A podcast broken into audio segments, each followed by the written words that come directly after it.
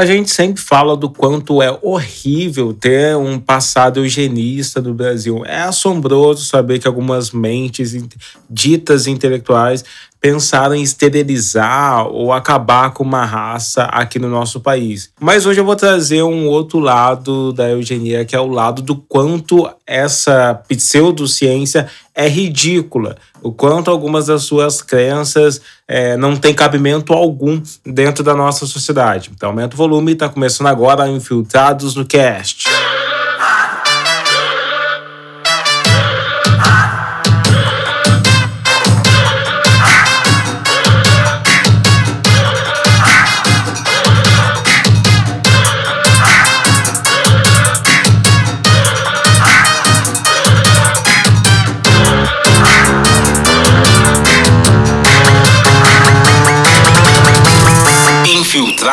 No Cast.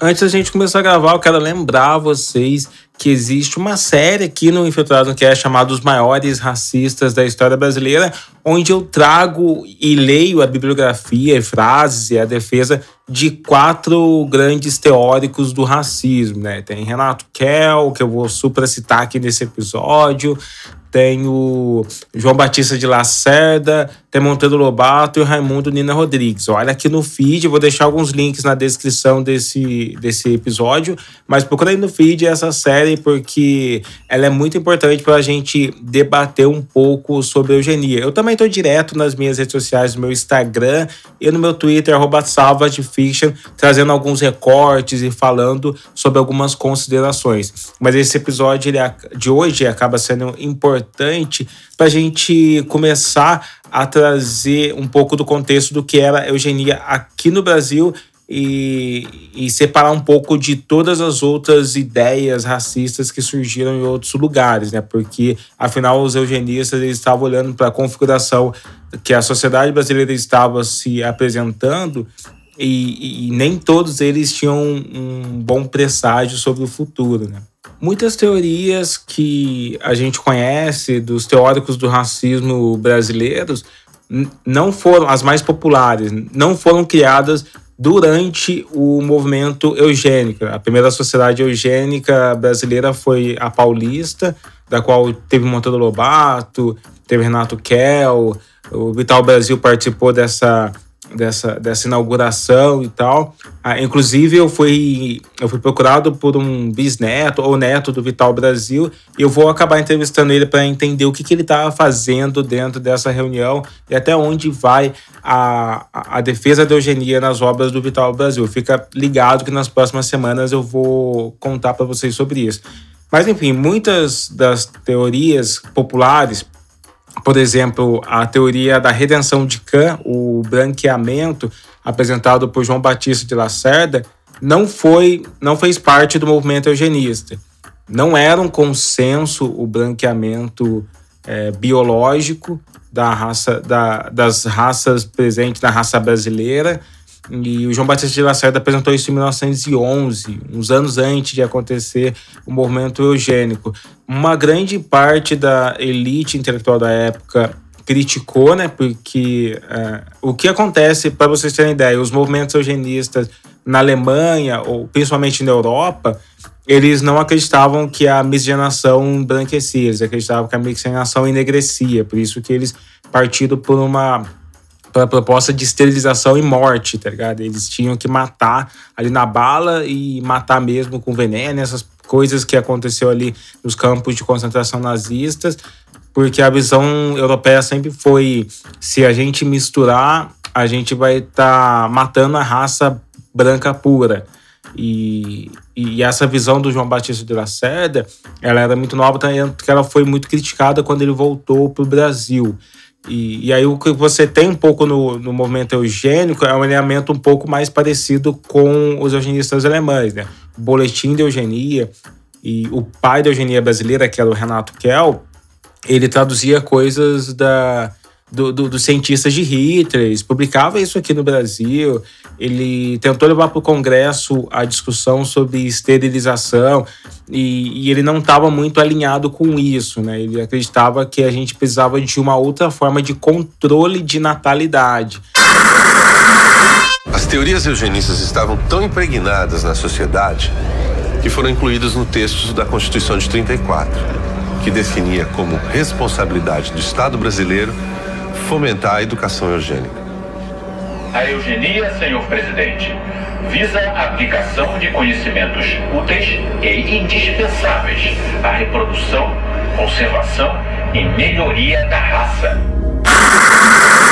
O próprio Renato Kell, é, reconhecido como o pai da eugenia brasileira, ele dizia, está escrito nos boletins da eugenia, que a eugenia seria a ciência barra é, religião de todo cidadão de bem no nosso país.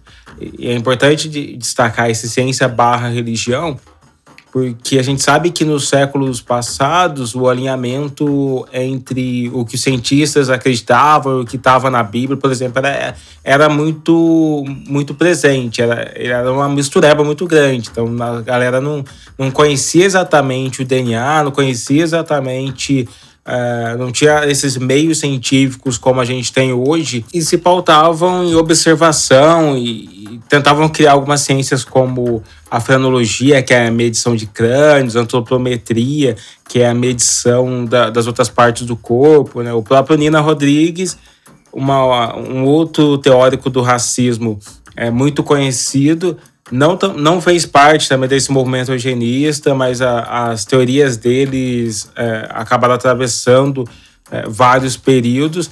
Era um cara que ele escreve num dos livros dele que o negro tem um cérebro inferior ao, ao branco aqui no nosso país. E, e ele acabava usando a frenologia, foi um dos primeiros caras a traduzir a frenologia para o que seria a criminologia aqui no nosso país. E assim, era muito de, de observação, muito de, de crenças, de fé. Por exemplo, a crença na superioridade branca. Quando a gente fala de crença de superioridade branca, a gente também está falando na crença dessa superioridade biológica.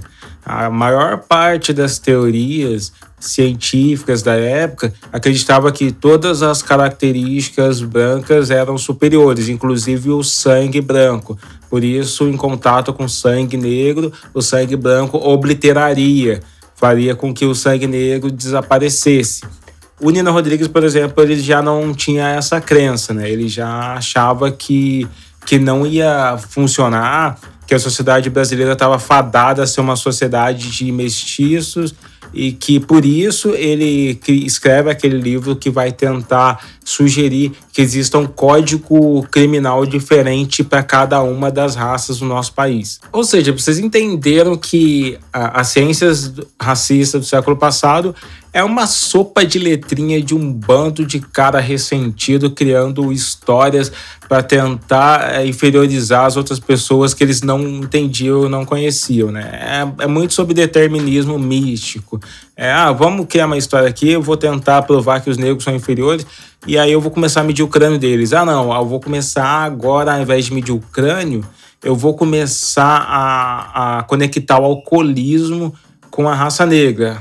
Afinal, a maior parte das pessoas, dos homens negros que tinham sido libertos durante a, a abolição da escravatura, estavam sem trabalho, sem emprego, eles acabaram ficando todos para as ruas e uma grande parte dele começou, começaram a se envolver com o alcoolismo. É um, é um problema histórico da comunidade negra.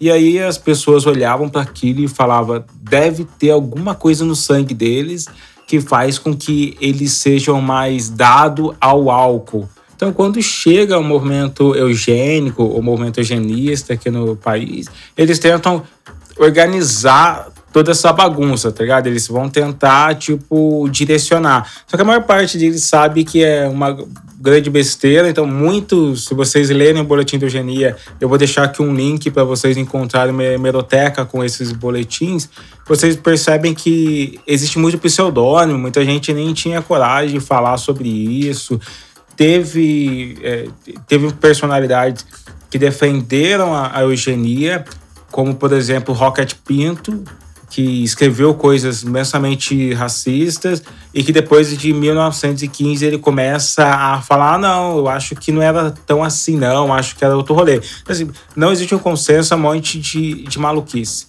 É, e eu vou ler algumas para a gente discutir. A primeira é, crença absurda que a gente pode tratar da eugenia brasileira é a crença na hereditariedade. Eles acreditavam que é, você conseguia herdar características não só é, biológicas, mas psíquicas e morais da sua raça. O Boletim de Eugenia de março de 1929 tem um artigo chamado Segunda Lição de Eugenia, de professor A. Govares. E aí ele começa assim: Caros amigos, a nossa primeira lição tratamos da hereditariedade, propriamente dita, isso é, da transmissão aos descendentes das qualidades e defeitos da raça. Essa transmissão traz um conjunto de tendências sempre as mesmas na mesma família, ou melhor, o mesmo caráter, o que justifica o dito popular: tal pai, tal filho. Aqui ele está dizendo, é muito louco, eles são muito deterministas, né? Essa palavra ela acaba sendo bem, bem perfeita para a crença que eles tinham. Eles acreditavam que você era determinado diretamente e unicamente pela sua descendência. O autor segue tentando validar a sua pseudociência hoje. Né? Ele escreve assim: O que fazer, pois? Qual o nosso dever? Aumentar por todos os meios o valor e diminuir o desvalor, procurar os melhores dotados e fazer tudo para eles representarem na sociedade o papel que se espera deles. Nisto está o fim da eugenia. Galton define esta doutrina como sendo o melhoramento da raça humana que não se resume apenas em estabelecer casamentos judiciosos, mas em esforçar por discernir os fatores sociais capaz de dar às raças melhor dotadas o maior número de probabilidade para prevalecer sobre as menos boas. Tá? Aqui fica muito evidente assim o que eles queriam fazer é, e o que eles acreditam quando a gente está falando de branqueamento da, da nação brasileira. Eles não queriam apenas fazer com que as pessoas entendessem é, como como escolher casamentos melhores. E tem, tem vários livros do Renato Kell sobre isso, né? Tem um livro que é Como Escolher um Bom Marido e Como Escolher uma Boa Esposa. Eu contei tudo isso lá no, no episódio sobre o Renato Kell. E nesse livro tinha coisas como não casar com pessoas de raças e de classes sociais diferentes, né? Porque já, assim, segundo a eugenia, se você está numa classe social elevada, é porque você tem aí o gene do bem nascido e você não deve se misturar com outras é, classes sociais.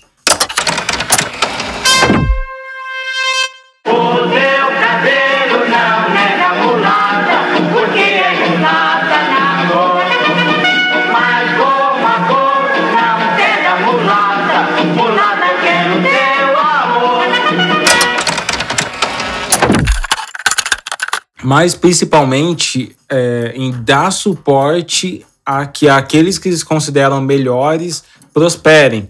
Nessa época, tinha uma grande discussão sobre natalidade aqui no, no país, né? Porque o Brasil, em 1940, estava é, ali com 41 milhões de brasileiros.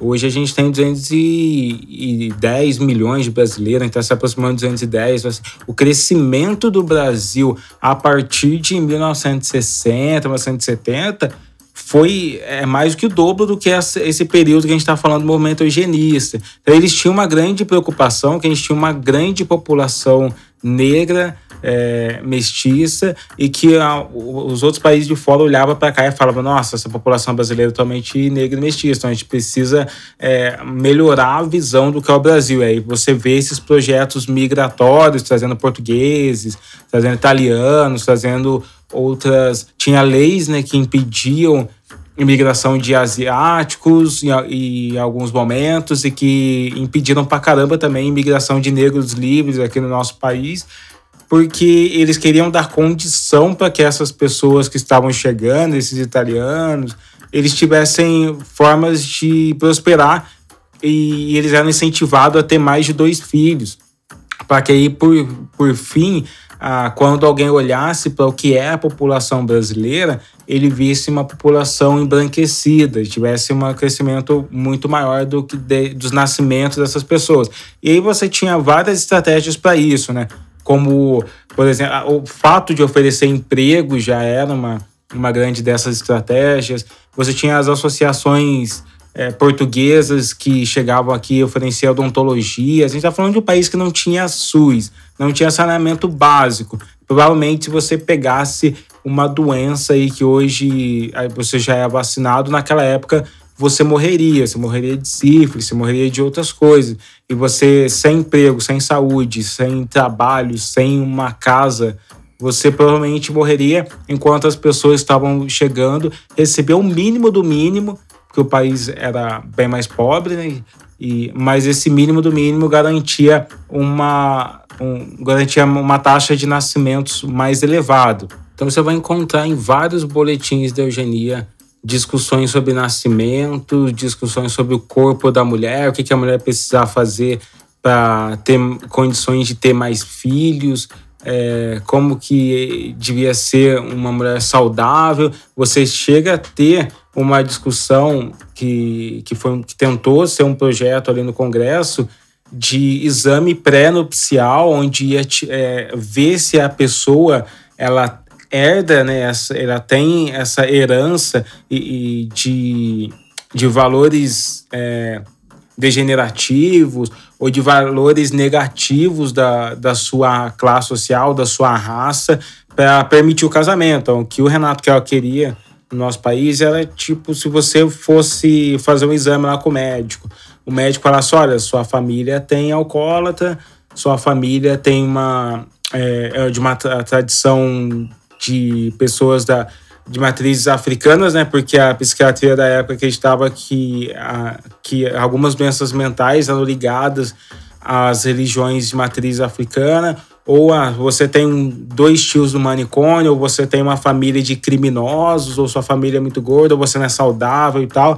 E se você não tivesse, passasse por vários critérios da eugenia, que não eram só critérios de raça, né, mas eram critérios de, de beleza, de, de peso, de, de uma porrada de coisa ali, você não teria autorização para fazer um casamento, cara. Esse exame pré-nupcial é, não, não foi adiante, mas era uma das coisas que eles queriam promover aqui no nosso país. Entre uma das discussões que foi aprovado ali, que é a herança do movimento eugenista, é a proibição de casamento com sanguíneo. Olha os conservadores brasileiros aí que adoram falar da família brasileira, mas parece que naquela época né, o Brasil era praticamente todo rural, o que tinha de casamento de primo, prima, se pá, até irmão casava ali na época da, na época que o pessoal morava todo nas fazendas ali. Isso foi uma das coisas que o movimento eugenista é, queria impedir, porque parece que estava nascendo um monte de, de crianças com problemas devido a esse casamento consanguíneo. O movimento eugenista ele foi amplamente capacitista também. Nos livros de Renato Kell, afinal ele se espelhava na Alemanha, a Alemanha nazista é, matou, assassinou a maior parte das pessoas que tinham necessidades especiais. É, e aqui no Brasil eles também eram reconhecidos como, é, como tarados, como pessoas com problemas é, hereditários, eles é, eram afastados da maior parte da sociedade, porque imagina, segundo os movimentos eugenistas, se você casasse com uma pessoa que tem uma necessidade especial, a chance dos seus filhos ter as mesmas necessidades era mais alta. Então eles também tinham esse. Eles também acabam empurrado para a periferia social do, do, país. Se você está curtindo esse episódio, vai lá para as redes sociais agora e deixa seu comentário com a tag Infiltrados no Cast, tudo junto. E ó, não esquece que toda segunda-feira tem episódio inédito às 22 horas aqui no Spotify. Quero te encontrar toda semana com a gente. Combinado? Tem um do artigo, por exemplo, que não, não nem chega a ser um artigo, é uma nota ainda nesse desse boletim de março de, de, de 1929, dizendo coeficiente da natalidade na Europa em 1926. Países de natalidade forte: Rússia, coeficiente 44,9, Portugal 33,2, Espanha 29,7, e países de natalidade favorável, Itália, Tchecoslováquia, Países Baixos e países de natalidade insuficientes. Eles atribuíam que era Escócia, Irlanda, Dinamarca, Noruega e etc. E aqui ainda tinha uma nota: onde a natalidade é forte, a mortalidade também o é. Tanto mais adiantado o país, quanto menor a natalidade, também a mortalidade. O, mundo todo tinha uma treta com mortalidade, assim, né? A mortalidade de pessoas negras no país era mais que o dobro de mortalidade de pessoas brancas. Então, alguns eugenistas e alguns teóricos do racismo, como Nina Rodrigues, como outros que vieram antes do movimento eugenista, chamavam isso de, de seleção natural, cara. Eles acreditavam que os negros, se, se simplesmente se abandonassem eles na sarjeta, todo mundo ia morrer. E essa é, por final, uma das outras crenças que não fazia sentido algum. O extermínio de uma etnia. Na maior parte da história mundial, as etnias só foram extintas em guerra, sabe? Você só vai acabar com um povo se você é, escravizar ele e matar ele totalmente, né? como era a crença antes da República, que achava que a escravidão no país ia acabar com todos os pretos morrendo na senzala. Ou se você simplesmente fizer como o Hitler fez, que é criar campos de concentração. O extermínio, simplesmente assim, por, por abandono, por assimilação, nunca, nunca aconteceu dessa maneira como eles acreditavam que aconteceria no país. Naquela época, até 1920, 30, não dá para confiar muito nos censos, né? mas os números que a gente tem sugerem que existiam é, cerca de 9 milhões de pessoas negras no Brasil. Isso até 1920, assim. Desses 9 milhões, eu estou contando já as que são miscigenadas, que são de pele mais clara ou não. Só hoje no Brasil, de 2021, a gente tem só de pessoas retintas é, mais de 9 milhões e de negros, pardos, miscigenados chegam a ser 80 milhões. A gente cresceu assim muito, muito mais do que a gente virou o terror do, do Nina Rodrigues, né? O Nina Rodrigues dizia que a sociedade brasileira seria isso que ele tinha muito medo, a gente virou o terror do, dos maiores racistas da história brasileira. Existem inúmeras crenças. O movimento eugenista brasileiro, os racistas brasileiros, eles foram bastante prolíficos em criar histórias, cara. Eles tinham tinha uma imaginação muito fértil, né? Tem uma das teorias uma das crenças muito, que, muito marcantes na sociedade brasileira também, que é a, a, a conexão de raça com moral. Então, eles acreditavam que existia um limite moral para a raça negra, um limite moral para a raça indígena, que era, que era um pouco elevado do, da raças, das raças negras, e você tinha a moral da raça branca, que era a mais cristalina, a moral plena do ser humano, né? Esse era um, uma das crenças que não só os eugenistas, mas a maior parte dos racistas tinham e que já vinham ali daquelas primeiras teologias, as misturas de crenças religiosas ali, da, da tentativa de explicar é, a desumanização que eles faziam com as outras raças não europeias. Então, se você pode ver eugenistas falando constantemente de moral, constantemente sobre a hereditariedade, inclusive da moral. Eles acreditavam que existe uma moral branca, uma moral negra, uma moral indígena, uma moral asiática e assim sucessivamente. As crenças dos psiquiatras da época é, cabem em um episódio à parte, porque existe uma, uma, uma, uma outra organização que promoveu imensamente o racismo na mesma, na mesma época que o movimento eugenista, que alguns dos seus integrantes também fizeram parte do movimento eugenista, mas que eles tinham publicações próprias e, e, e, teorias próprias, todas focadas na psique e todas focadas nessa, nessa questão da alma e da intelectualidade das raças no nosso país. Mas eu vou revelar isso para vocês nos próximos episódios. Você deve ter percebido que assim, essa história sobre eugenia não dá para falar num episódio só. É importante a gente lembrar que todas as pessoas que estavam criando essas histórias são as mesmas que dizia que açúcar é um alimento eugenicamente melhor do que os outros porque promove energia, sabe? É esse nível de, de babaquice que eles tinham, esse nível de conhecimento que eles tinham, né? E cabe a gente desarticular com conhecimento, porque ainda em 2021 a maior parte das pessoas é, racistas ou de grupos como supremacistas, como nazistas, eles ainda tentam trazer de volta algumas dessas crenças. Ainda vão tipo, jogar ali no ar uma crença nada científica do tipo é, negros são intolerantes à lactose e a lactose é um símbolo da supremacia branca para tentar validar ali os seus conceitos. Acaba a gente questionar e ficar muito atento com todas essas histórias que vêm do, de um passado onde a galera ainda acreditava que as raças são biologicamente diferentes. Não só biologicamente, mas psiquicamente diferentes. Eu volto na semana que vem aqui no Infiltrados no Cast. Qualquer dúvida, crítica, sugestão, quer uma que eu cubra uma história, quer que eu investigue, quer que eu discuta alguma questão específica, manda lá nas minhas redes sociais, manda lá que eu vou estar super atento na roupa Fish. Semana que vem, segunda-feira, eu tô de volta e é isso, é nóis.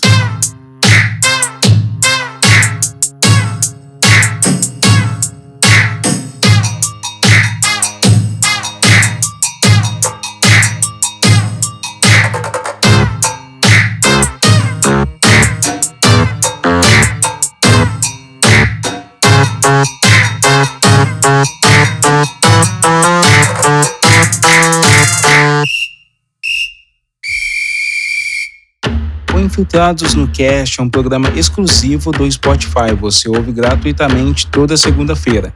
Produção Ana Laura.